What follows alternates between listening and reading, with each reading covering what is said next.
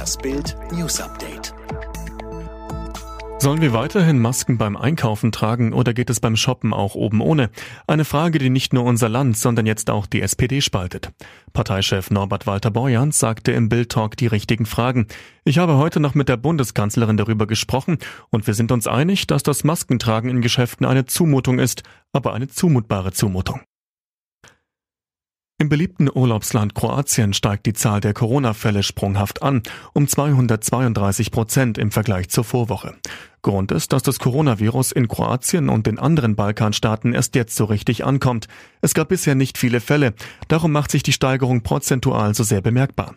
Laut Johns Hopkins Universität wurden in Kroatien, das insgesamt rund 4,2 Millionen Einwohner hat, bisher 3151 Corona-Infektionen erfasst.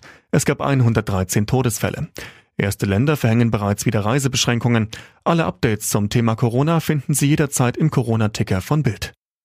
Bund zahlte fast eine Milliarde für US-Truppen. Die Bundesregierung hat in den vergangenen zehn Jahren fast eine Milliarde Euro für die Stationierung von US-Truppen in Deutschland gezahlt.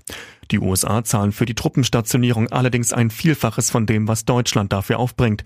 Das US-Verteidigungsministerium schätzt die Aufwendungen für 2020 auf rund 8,1 Milliarden US-Dollar, umgerechnet 7,2 Milliarden Euro. Insgesamt sind knapp 35.000 US-Soldaten in Deutschland.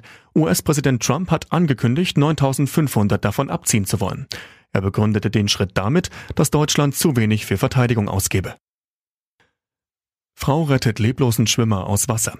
Als sie den leblosen Mann an der Wasseroberfläche treiben sah, zögerte sie keine Sekunde. Eine Frau rettete einen leblosen Mann aus dem Bodensee.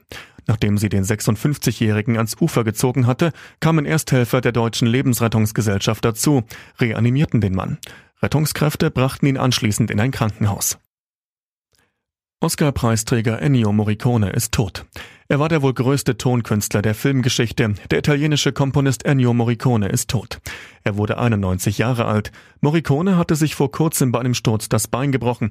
Er lag in einem Krankenhaus in Rom. Es gab Komplikationen. Am frühen Montagmorgen ist das Musikgenie gestorben. Morricone hatte unter anderem die Musik zu Spiel mir das Lied vom Tod komponiert. 2016 gewann er den Oscar für die Musik zum Tarantino-Film The Hateful Eight.